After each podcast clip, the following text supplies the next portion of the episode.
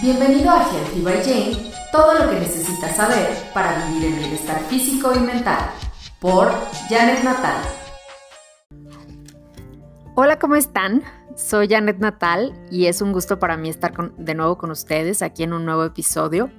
Hoy vamos a hablar de la mente subconsciente. Les platiqué que terminé una certificación en Coaching que no, no es hipnosis como muchos lo imaginábamos. Yo antes escuchaba la palabra hipnosis y la relacionaba con, con estos shows que había antes, eh, por ejemplo, con Tony Camo, que creo que sigue habiendo todavía, pero antes eran muy populares, donde veíamos que el hipnotizador era una persona con poder que hacía que las personas perdieran prácticamente eh, su control, digamos, y que hicieran lo que él quisiera.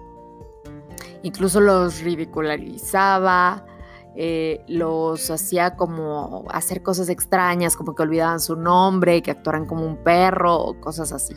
Y no, no tienen nada que ver. La hipnosis es una técnica, una herramienta, otra corriente de apoyo de la psicología que eh, en ningún caso el, el facilitador, digamos, el terapeuta, tiene el control absoluto sobre la persona. Es una persona que nos ayuda a cambiar nuestras ideas y nuestras, nuestras experiencias guardadas en el subconsciente y nos ayuda a introducir nuevas. ¿Para qué? Para tener beneficios en nuestra vida como cambiar hábitos o incorporar nuevos hábitos. Eh, pero quiero empezar por explicarles qué es la mente subconsciente.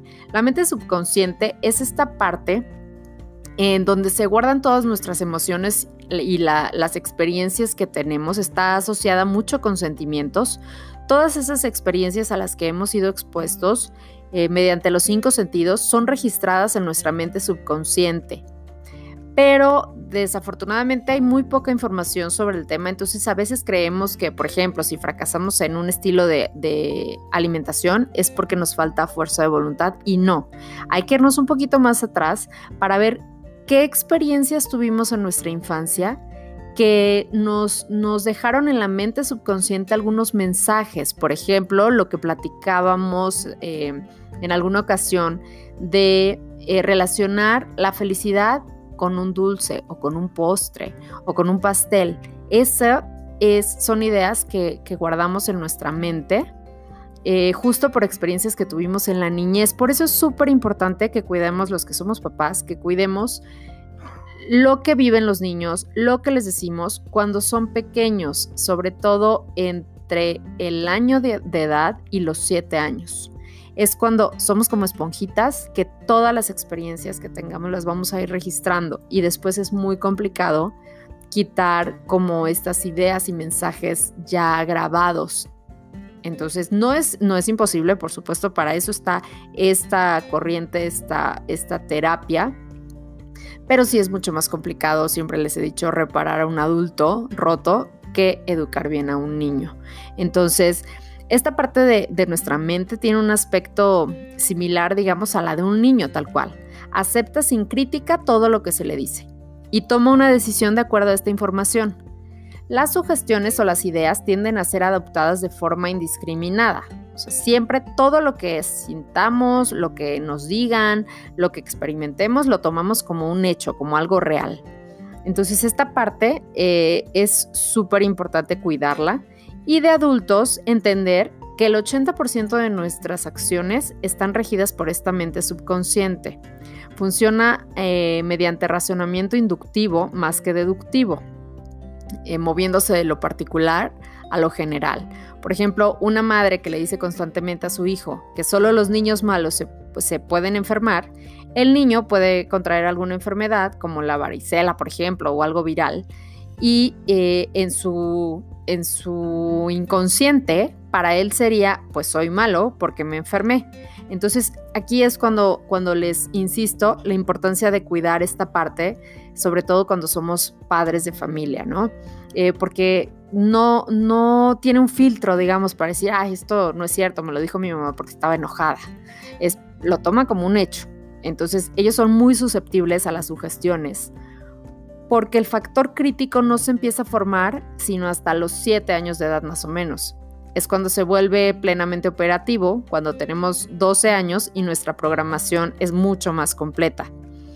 Eh, como la mente subconsciente está abierta virtualmente durante los primeros 6-7 años de nuestra vida, es justamente entendible que podemos ser dañados hasta nuestra edad adulta y, traer como estos efectos por una programación negativa. Digamos que la parte subconsciente es donde eh, un programa, imagínense una computadora. Cuando compramos una computadora nueva, ya trae un programa establecido, ya sea Mac, que trae el sistema de iOS, eh, o una, una PC con Windows, por ejemplo. Bueno, igual, en este caso es exactamente igual. Esta programación inicial inicia en esta etapa de la vida. La buena noticia es que sí, sí se puede cambiar y sí podemos trabajar en ello. Como les digo, no es tarea sencilla y siempre hay que estar guiados por un experto en este tema. ¿Ok? Eh, la mente consciente en, el cambio eh, proporciona, como recibe toda la información a través de los, de los órganos de los sentidos y nos conecta con el mundo exterior. A través de la facultad consciente, tomamos decisiones intelectuales, realizamos análisis, obtenemos conclusiones mediante los razonamientos que hacemos, inductivos y deductivos. Y esa es la gran diferencia, que ahí sí podemos decir, no, esto no me conviene, no, esto, no es, esto es malo, esto me lo dijeron porque pues mi pareja estaba enojada, eh, pero la parte subconsciente no. Y desafortunadamente, eh, lo digo desafortunadamente porque estamos, la mayoría estamos muy mal programados y sin darnos cuenta, y los papás no lo hacemos efectivamente, em, pues con, una intención mala, creo que todos los, papás hacemos lo, mejor que podemos, pero desafortunadamente eh, a veces no, no cuidamos ciertas, ciertas experiencias y palabras en momentos de estrés, de enojo, de frustración y programamos mal a los niños. Ojo, tampoco es que todo sea culpa de los papás. puede ver, por ejemplo, hay un, ejemplo, un, tema que nos, decía la doctora Linda Rose, que es, la directora de Natural Wellness Academy, que es donde estudié mi diplomado. Eh, ella nos ponía un ejemplo que, ahí expresa muy bien esta parte que, para que no sintamos que todo es culpa de los papás. Eh, van dos hermanos, dos gemelos, van en un, coche, tienen un accidente y uno de los gemelos queda atrapado en el auto.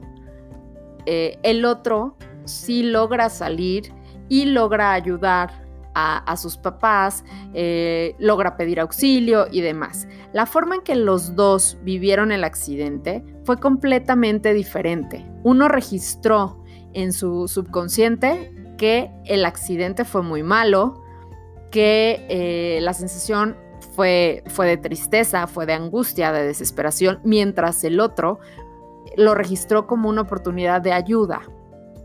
Esto se guarda en el subconsciente y más adelante puede afectar y el, el chico que guardó la experiencia como negativa cargar con esa parte y quizá eh, tener repercusiones en la personalidad, como ser una persona más retraída, eh, más, más tímida. Y el otro chico a lo mejor eh, va a estudiar algo que tenga que ver con ayudar, con medicina, y lo hace inconscientemente. ¿Por qué? Porque así se registró en su mente esa experiencia. Entonces, ahí la, importancia como de entender de dónde vienen a veces muchas de nuestras nuestros pensamientos, nuestras acciones y demás, no es eh, que lo hagamos eh, la mayoría de las veces conscientemente, al contrario, ¿no? Pero, como les decía, la buena noticia es que toda esta parte, estas sugestiones pueden ser dirigidas y podemos enseñarle a la mente a cambiar toda esta programación que tenemos. Ahora, ¿cómo se cambia? La meditación es clave en esta parte. La meditación, la visualización sobre todo y el aprender a crear sugestiones positivas. Ahora, nos vamos a la parte práctica. La sugestión, la, perdón, la, la mente subconsciente tiene su propio lenguaje y ese se llama sugestión. Es un grupo de palabras o una palabra, imágenes, frases, ideas o conceptos que ordenan al subconsciente a reorganizar sus pensamientos o acciones. Estamos continuamente expuestos a sugestiones mediante nuestro propio proceso de pensamiento, los medios de comunicación, las personas que, tienen autoridad para nosotros o por aquellos individuos que impactan nuestras vidas. Una sugestión transmite a nuestro subconsciente la idea que debe ser llevada a cabo. Entonces, en este caso, cuando metemos ideas al subconsciente positivas, podemos tener muchísimos beneficios. ¿Cómo lo hacemos? Bueno, primero, como les decía, meditando. Practicar esta parte de la visualización. Hay muchas visualizaciones guiadas que, nos pueden ayudar a empezar a, visualizar, a concentrarnos primero en nuestra, en nuestra respiración, en, ver las cosas desde otro enfoque, sin juzgar. Cuando va un pensamiento lo dejamos pasar y no nos enganchamos. Eh, y la siguiente parte es aprendiendo a redactar las sugestiones en positivo. Que, a que esto también se le conoce como decretos o como afirmaciones, digamos. Las reglas de hacer una, para hacer una sugestión, eh, tiene que ser en positivo, en presente, en afirmativo. Son como las, los tres digamos, los tres básicos para poder hacer nuestras sugestiones de una manera que funcionen. Em, esto lo hacemos por decir algo. Les voy a poner un ejemplo. Cuando, cuando decimos, se los decía hace días en Instagram, cuando decimos, me voy a sentir mejor, y ya con eso creemos que estamos mandándole una señal al subconsciente, no funciona. ¿Por qué? Porque el subconsciente solamente detecta el presente. Entonces, ¿cuál sería la, forma correcta de decirlo? Me siento mejor. Mi cuerpo cada día se siente mejor. En afirmativo y en positivo. Olvidarnos de palabras que, que se señalan como obstáculos, que nos sirven para expresar obstáculos, como el no, el ojalá, el debería de estas palabras el cerebro las tiende a registrar como negativas, entonces no tiene ningún efecto positivo. Eh, otro secreto es que tenemos que hacer estas sugestiones por mínimo 21 días. Has escuchado seguramente alguna vez que se necesitan 21 días para crear un hábito o 21 días para romper un hábito.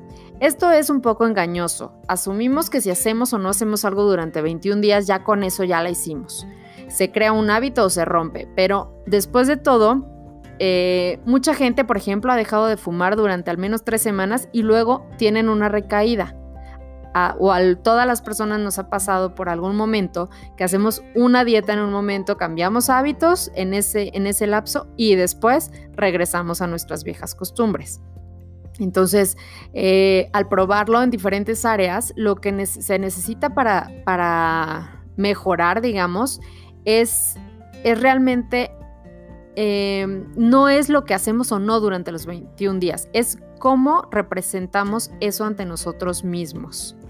Existe un poder sorprendente en el número 21, se puede llamar místico, pero parece ser que el número eh, prescrito de día, que pero parece ser, perdón, el número prescrito de días que necesita el subconsciente son 21 para recibir la programación con el fin de producir un cambio permanente. Entonces es importantísimo que para romper o introducir un nuevo hábito comencemos justo con 21 días. La sugestión debe ser dada en el lenguaje del subconsciente, como les digo, con, con que el lenguaje es justo esto, las sugestiones, el presente, en este, en este lenguaje, en esta forma en que se comunica, siguiendo las reglas de, la sugestión. La mejor manera de entregar la sugestión al subconsciente es en el estado voluntario de hipnosis, no cuando estamos dormidos. Eh, la hipnosis no es ese estado, es justamente tú estás alerta, tú estás consciente, pero estás en una relajación muy profunda. Por eso estos eh, personalidades como relacionados con la hipnosis utilizan mucho la palabra profundamente, si se acuerdan. Entonces, este, e, eso sí tiene esta parte real, ¿no? Que sí tenemos que estar conscientes, pero muy, muy relajados. Por eso la relación con la parte de la meditación que les comienzo o que les comento. Eh, para, para, cambiar los hábitos en 21 días, primero debemos comenzar con los contenidos más fuertes y, comenzar lentamente. Por ejemplo, si alguien fuma, eh, alguien puede decir que fumar es un hábito, otros dicen que es una adicción, quizás una mezcla de ambas cosas. Pero la gente que fuma a menudo tiene como contenidos más profundos que han sido cubiertos por el hábito. Eso se llaman conductas que alteran el estado de ánimo. El fumar parece ayudar a una persona a reprimir emociones incómodas que están guardadas en el subconsciente. O podría ser una forma de afrontar el estrés, por ejemplo. Entonces, eh, lo ideal no sería comenzar a trabajar con ese hábito, sino con uno más chiquito. Puedes empezar a eliminar el estrés. Si tú tienes eh, ya como focalizado, localizado, que, eh, cuando estás estresado vas por un cigarro, retomando este ejemplo del cigarro, bueno, entonces primero vamos a trabajar en la parte del estrés. Conforme te relajas, eres más capaz de manejar de forma efectiva los desafíos como de la vida cotidiana, digamos. Y, poco a poco vas a poder renunciar más fácilmente a este, este mal hábito, ¿no? Entonces, esos es, digamos, como los básicos. Eh, vamos a, crear las sugestiones, eh, como les decía, en positivo. Por ejemplo, si queremos hacer ejercicio. Bueno, al decir, eh, al adquirir el hábito de hacer ejercicio, mi vida es más feliz. Sería tal cual, así en positivo. Entonces, em, entendemos esta, esta, parte de la sugestión, lo que les decía, las, las ideas o el grupo de palabras, de frases y demás, están creadas específicamente para producir una reorganización de pensamientos y de acciones. Entonces, esto se puede hacer con un guion, eh, en donde ahí escribamos tal cual cómo, cómo, queremos, cómo queremos realizarlo. Por ejemplo, la extensión del guion puede ser de unos pocos párrafos, de varias páginas. la longitud es aproximadamente lo ideal de una página, pero es conforme tú te sientas bien, porque además recuerda que es algo que vas a estar repitiendo constantemente. Entonces, el paso uno es escoger el hábito, la actitud o la emoción que te gustaría cambiar. El paso dos es preparar un plan de trabajo. Por ejemplo, decir, quiero cambiar mi estilo de vida sedentario. Bueno, entonces vamos a decir, ¿qué es lo que, lo que nos está causando eh, este estilo de vida sedentario? Bueno, realmente es que nunca hago ejercicio, casi siempre estoy inactivo, carezco de energía, no tengo ganas. Eso hay que tenerlo bien clarito. Lo podemos hacer en dos columnas, en eh, cuál es lo que queremos cambiar y cuál es nuestra realidad. El paso 3 sería revisar las reglas de la sugestión, que, como les decía, es hablar en positivo. Por ejemplo, uno incorrecto sería, estoy intentando liberarme del hábito de sentarme a ver la televisión en la noche. El ejemplo correcto sería cada noche tengo la oportunidad de trabajar con mi cuerpo. Aprovecho cada ocasión que tengo para hacer ejercicio. Ese sería, hablando en esto del hábito del ejercicio, un incorrecto y un correcto. La segunda regla es usar el tiempo en presente. En vez de haré que el ejercicio sea parte de mi vida, vamos a decir el ejercicio es una parte de mi rutina diaria. La regla número tres sería ser muy específico y detallado. Por ejemplo, el ejercicio es divertido, le doy la bienvenida a mi vida, sería incorrecto. El correcto sería disfruto del ejercicio, doy la bienvenida a este sentimiento de emoción, de alegría, de tranquilidad que viene tras realizar el ejercicio. Esos serían como si alcanzan a distinguir la diferencia entre una forma de decretarlo o de decirlo y otra. La regla 4 es evitar ser perfeccionistas. Por ejemplo, eh, estoy consiguiendo el cuerpo perfecto, sería incorrecto. ¿Por qué? Porque no hay cuerpo perfecto. El correcto podría ser estoy trabajando para mi bien personal y me amo en cada paso de este proceso y amo eh, cómo se ve mi cuerpo. Sí, eso sí es alcanzable. La regla 5 es ser repetitivo, en este caso, como les digo, mínimo 21 días. Regla 6, hablar de acciones, no de habilidades. El incorrecto, por ejemplo, sé que puedo poner en forma mi cuerpo. El correcto sería mi cuerpo se está poniendo en forma. Es una acción, no un pensamiento o un deseo. La regla 7 es ser creativo e imaginativo.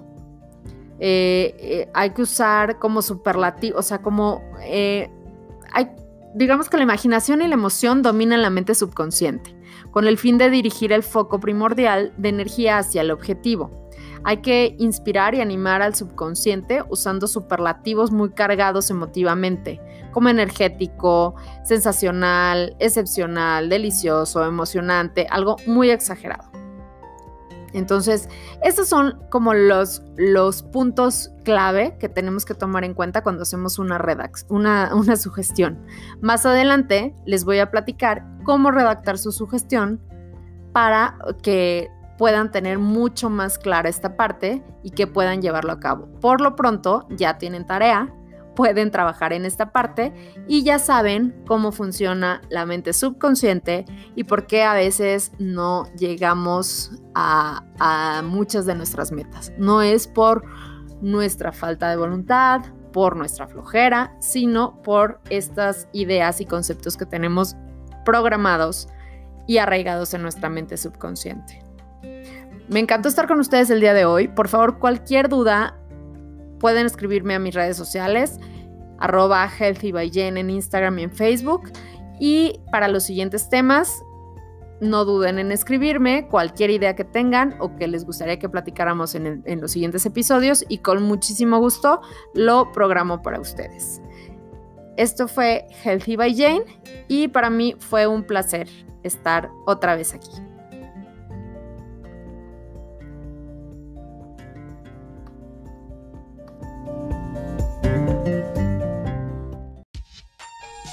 Esto fue Healthy by Jane, todo lo que necesitas saber para vivir en bienestar físico y mental, por Janet Natal.